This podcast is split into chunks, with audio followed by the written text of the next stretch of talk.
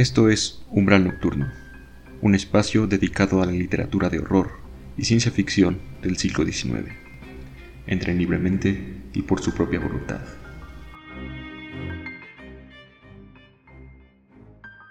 Hola, ¿qué tal? Bienvenidos a Umbral Nocturno en este que es el séptimo episodio de la segunda temporada.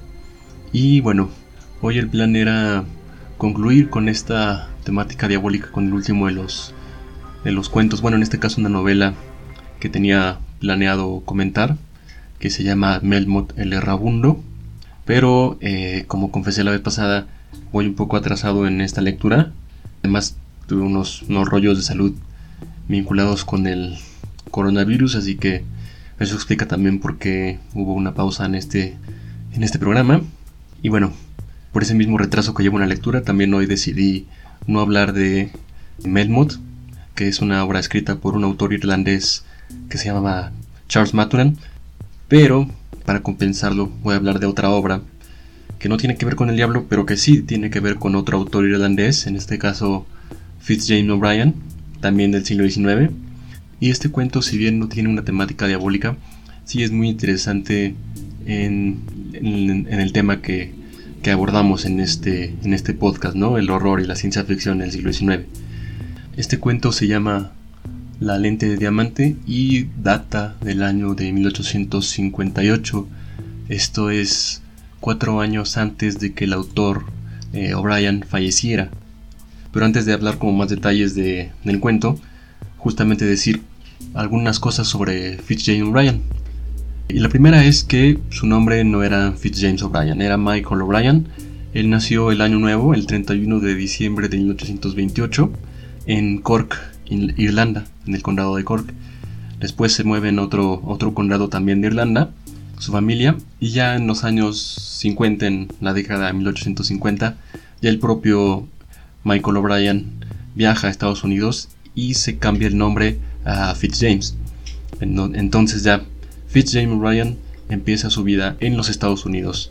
Empieza a publicar en diversos periódicos toda su obra eh, muy similar por ejemplo, ahora que estaba leyendo de él, su vida se me hizo muy similar a la de Edgar Allan Poe, porque toda su obra fue publicada en, prensa, mayormente la de Fitzjames, y también al igual que Allan Poe, fue un autor demasiado, demasiado bohemio, ¿no? Aunque no tan extremo como, como Allan Poe, ¿no? Que sabemos su muerte es muy misteriosa por esta relación con el alcoholismo, aunque también hay diversas teorías acerca de la, de la muerte de Edgar Allan Poe, una de ellas que que fue como, como drogado o manipulado eh, para votar, porque en, los días en que él falleció hubo elecciones en Estados Unidos y había una práctica que básicamente consistía en tomar personas en situación de calle, drogarlas o embriagarlas y llevarlas a votar una y otra y otra y otra vez, ¿no?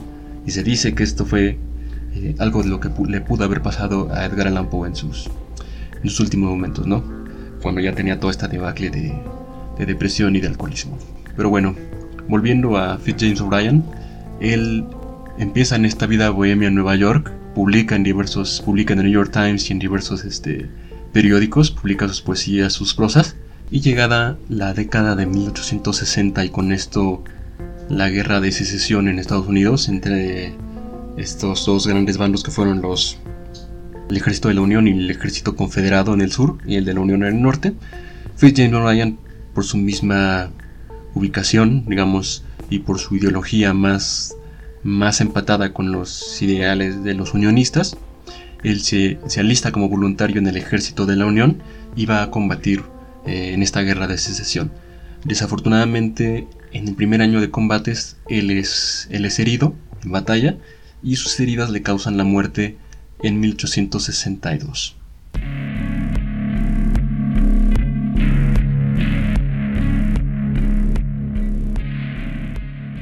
Antes de hablar de, de, qué va esta obra que se llama La lente de diamante, me llamó la atención algunas de las historias que, que escribió Fitzjames O'Brien, que no he leído, pero que justamente ahora que estaba investigando un poco sobre él, se ven muy muy interesantes, sobre todo también por el impacto que se dice que tuvieron.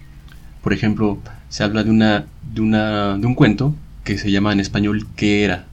que gira en torno a un hombre que es atacado por algún ente o alguna criatura que es invisible y que se dice que fue una de las más grandes inspiraciones para este cuento, esta novela pequeña de Guy de Mapuzan que se llama El Orla, que si no la han leído también es muy muy recomendable y que también podría ser un buen caso para, para comentar aquí en este podcast.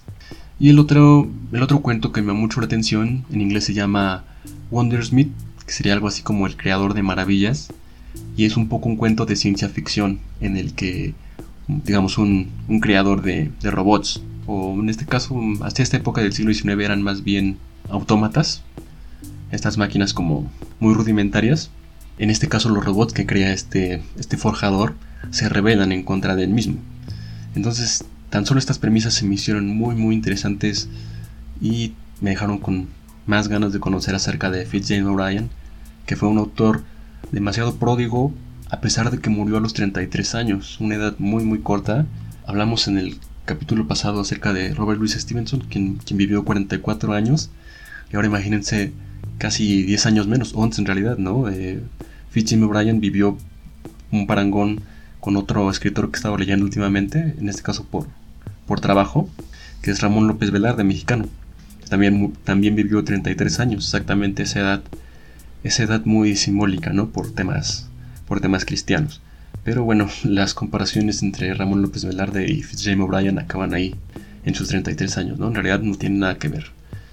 Pero bueno, volviendo a Fitzjames O'Brien y a este cuento de la lente de diamante, este cuento es muy interesante porque aborda diversas temáticas que por sí mismas crearon distintas obras de, del género de lo sobrenatural, del género fantástico en el siglo XIX.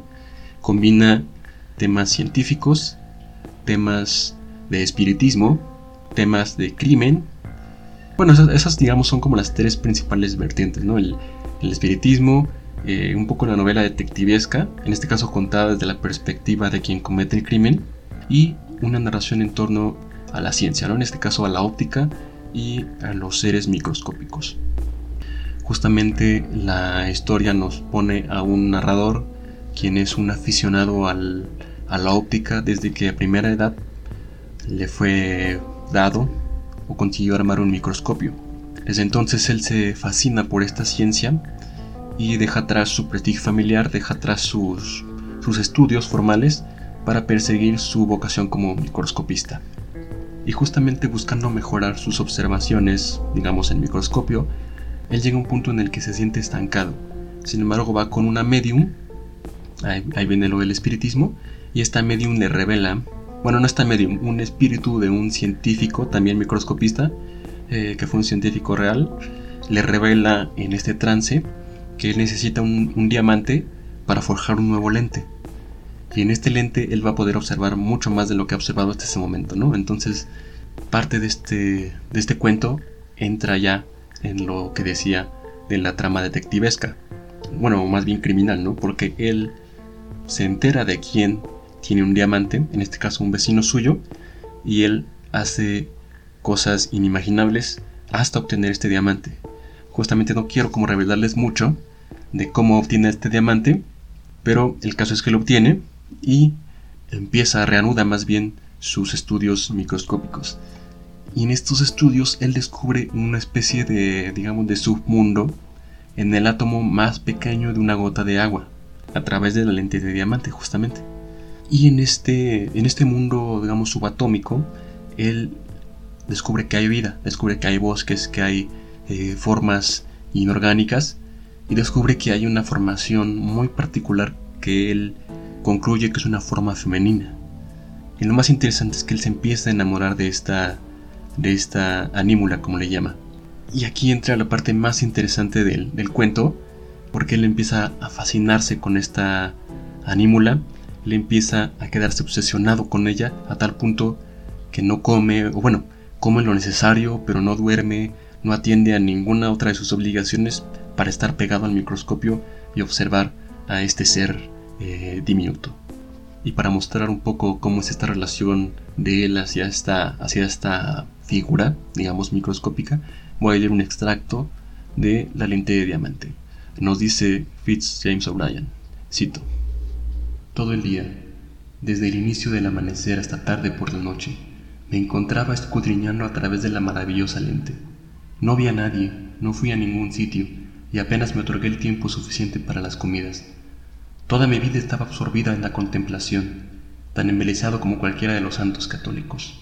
Cada hora pasada observando la forma divina fortalecía mi pasión, una pasión que siempre ensombrecía la desesperante convicción de que, aunque la podía contemplar tanto como quisiera, ella nunca, nunca podría verme.